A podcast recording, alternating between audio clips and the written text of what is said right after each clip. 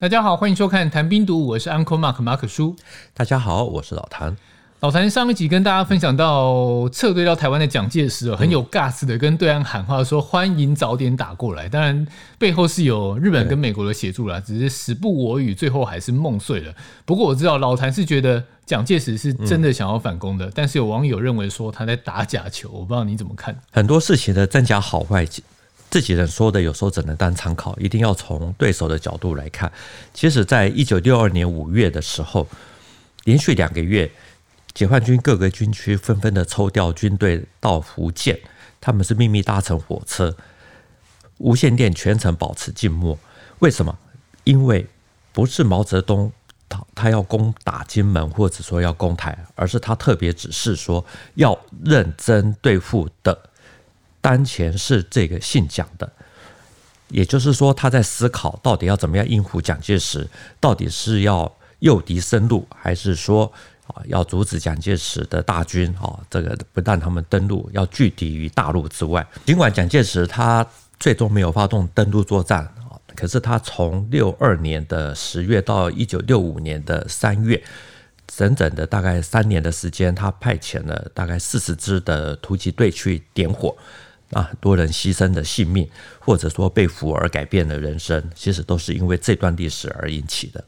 所以你的意思说，虽然没有发动正式的战争，嗯、但是其实私底下还是有很多军事的行动。是我们上一集提到，台湾军方其实是在一九六一年的四月就成立了国关作业室，啊，避开美国啊，希望能够自己单独拟定自主的反共大陆的这个作战计划。同年。国防部的情报局局长叶祥之，他就开始策划了海威计划、海威行动，也就是把特种作战情报人员空投到大陆。蒋介石他认为说，如果在大陆内部空投了三到五千人的话，啊，就有机会创造机会。到了一九六二年的元旦，蒋介石在这一年的元旦呢，他的文告里面呢，就特别。呼吁说大家一定要同仇敌忾啊，团结一致啊，这种都是讲了很久的话。可是呢，今年啊，这一年他特别很直白的说，国军对反攻作战已经有了充分准备，随时可以开始行动。而且我们在敌人的后方已有了广大无比的后备军。不过因为力量不足，蒋介石心中还是希望说美国能够提供援助，好，所以他在三月的时候呢，台北就向这个华盛顿方面就要求说提供大型的这个运输机，好，能够协助把特种部队送入大陆。但他这样的主动的要求，美国会同意吗？嗯，美国那边是审慎评估，白宫其实是在三月三十一日开会哈，这其实听取。CIA 台北站长克莱恩他的对于台湾啊这方面反攻计划的一个报告啊，由于大家都很担心说这个蒋介石啊如果发动战争后，的美国也会被拖入啊被卷入啊，可是也认为说，呃如果拒绝的话，这可能会引起美国跟台湾之间的一些不必要的麻烦或紧张，所以对于台北提交的这种清单呢，就打了折扣啊，而且是。拖延战术就是拖了半年才给，到了十月十五日呢，国军才跟美军啊举行了所谓的“天兵二号”做空降作战军演。同年呢，国防部情报局呢还这个先后派出了其实很多支的这个海卫分队，啊空降进入大陆。另外呢，还有其他的游击队从不同的地方登陆。我突然想到一件事哦，老谭之前有提到说，共产党埋伏在国军的内部，对不对？那像蒋介石这样寻求美国的协助，北京知道吗？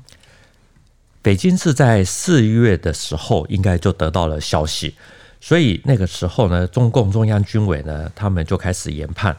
最后的研判结果是说，蒋介石这次反攻大陆的决心很大，可是呢，他还存在着一些呃困难。关键点还是要看美国支不支持。那个时候担任总统府侍卫长，好的叫福星。根据《漂移岁月》这本书里面说的，就是他回忆在一九六二年的春季啊，其实那个时候发动登陆作战的时间点啊，也就是 D-Day 其实都已经确定下来了。暂定是什么？暂定是一九六二年某月的二十九日啊，这本书里面写的。那一般都推测说，这个没有写出来的月份，也就这个某月，应该就是六月啊。而且蒋介石那时候还只是说，啊，在发动这个登陆作战之前呢，要加强宣传共军攻台啊的这种宣传啊，来塑造师出有名的这种气氛，还有这种正当性。那在最高层的作战会议上呢，蒋介石他一度认为说，应该要在福建啊，还有广东的交界处登陆，但是后来也认为说，应该要迅速的占领福州、马尾附近的这个港尾半岛，来巩固立足点，而且要一次多点登陆啊，登陆以后要做到三日占一个机场，五日占领一个港口，好，才能够继续的把军队向前推进。那我们知道台湾的其实兵力不是那么的多，因为人力不足，所以蒋介石那时候还考虑到说，啊，这个要把狱中服刑的这种小偷啊什么等等啊，全部都集合起来编组起来，在反攻作战的时候呢，可以作为人力运输队。因为北京方面已经认定蒋介石这次可能是玩真的，所以他们就透过了华沙的美中大使级会谈啊，来了解美国的态度啊，甚至于说希望说争取美国。来制止蒋介石的这次的军事行动。那总之呢，就是经过了会谈，得知美国啊，即使是不同意蒋介石反攻大陆，也就是说，中美双方他们透过了谈判管道啊，各自掌握了这个他们这个彼此的底线啊，也避免了所谓的刑事误判。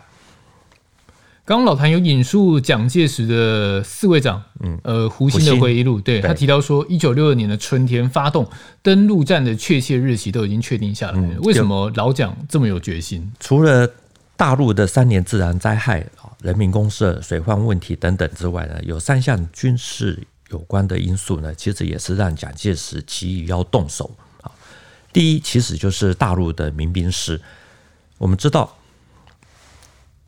毛泽东在说了，说要当前要特别注意的是这个姓蒋的，然后呢，解放军的各个军区就开始调动陆民部队。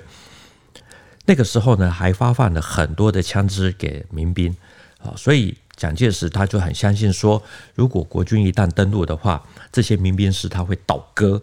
啊，也这个也就是可以作为一面进军啊，一面扩军的这个兵力来源，所以。在一九六二年元旦文告的时候，他才会说：“我们在敌人的后方啊，已有了广大无比的后备军。”那第二点呢，其实就是原子武器是一个很重要的一个关键。老蒋他一直认为说，毛泽东呢，如果有了原子武器啊，将来反攻大陆就没有机会。所以在一九六二年的元旦文告啊，他就把反攻大陆赋予了拯救全世界的这个大使命。所以他说，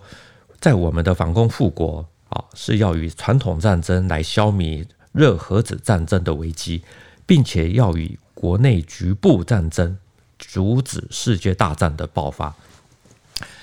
第三，蒋介石他认为，因为自然灾害啊这些因素啊，使得共军的陆军啊，还有海军、空军啊，通通都没有战力了。他说，哦，这个。解放军的这种陆军呢，要搞劳劳动生产啊，战车从一九六零年开始就没有再增加啊，海军呢也都减少了海上的训练还有巡弋啊，空军呢这个连不要说飞了啊，就是连在地上啊，这个飞机的引擎要运转啊，通通都要节省这个缩短这个时间。他说训练不足啊，那这样子部队无法开得动、打得准、连得上，怎么能够叫做军队？所以他就说，啊，这个另外还呢，还有就是整个的情况呢，共军那个时候共军的情况，他是是认为说枪杆子锈了，脚杆子软了，所以他说根据机密情报，现在的解放军呢，啊，也就是一九六二年的时候，啊，不但不如红军时代，不如八路军新四军时代，亦不如解放战争时代。所以他登陆的原因跟时间点，一来是他认为大陆的内部不稳定，嗯，然后二来是大陆的核武发展让蒋介石有危机感。是，当然他同一方另一方面也要再给予他的行动一些呃合理化，合理化自己的行为，这样是。大陆除了透过外交管道摸底以外呢，其实他们自己也积极的备战。解放军总参谋部出过一本书，叫做《罗瑞卿传》啊。这本书呢，其实是呃，我觉得它的信度很高啊。这个对当时的历史呢，其实有相当啊详尽的描述。因为罗瑞卿是那个时候解放军的总参谋长啊。这本书里面他提到，一九六二年五月二十九日，毛泽东就紧急召见的这个罗瑞卿。讨论说，蒋介石可能会在东南沿海，也就是福建，还有闽粤、闽浙啊的结合部啊，进行了一次空前的军事冒险。由于中国大陆那个时候外交处境其实是腹背受敌，毛泽东呢，他们判断就是主要敌人啊是在东边，东边是敌人的头啊，西边是次要的方向，是敌人的尾巴，而周恩来啊。这个林彪等等也都同意这样子的判断。到了五月三十一号呢，毛泽东更指示罗瑞卿说，要准备蒋介石集团四十万人秋后登陆，不要因为西面把我们的注意力吸引过去，我们的战略方向主要还是东面，这是我们的要害。敌人意图上来，对我们很不利啊！今年他要来啊，不让他上来，从连云港到香港。通通不让他上来，还要准备第二手，防止敌人突破，防止敌人空降，在我们中心地区占领一个城市。这本书里面他还提到，毛泽东还指示说，要对敌人进行政治攻势。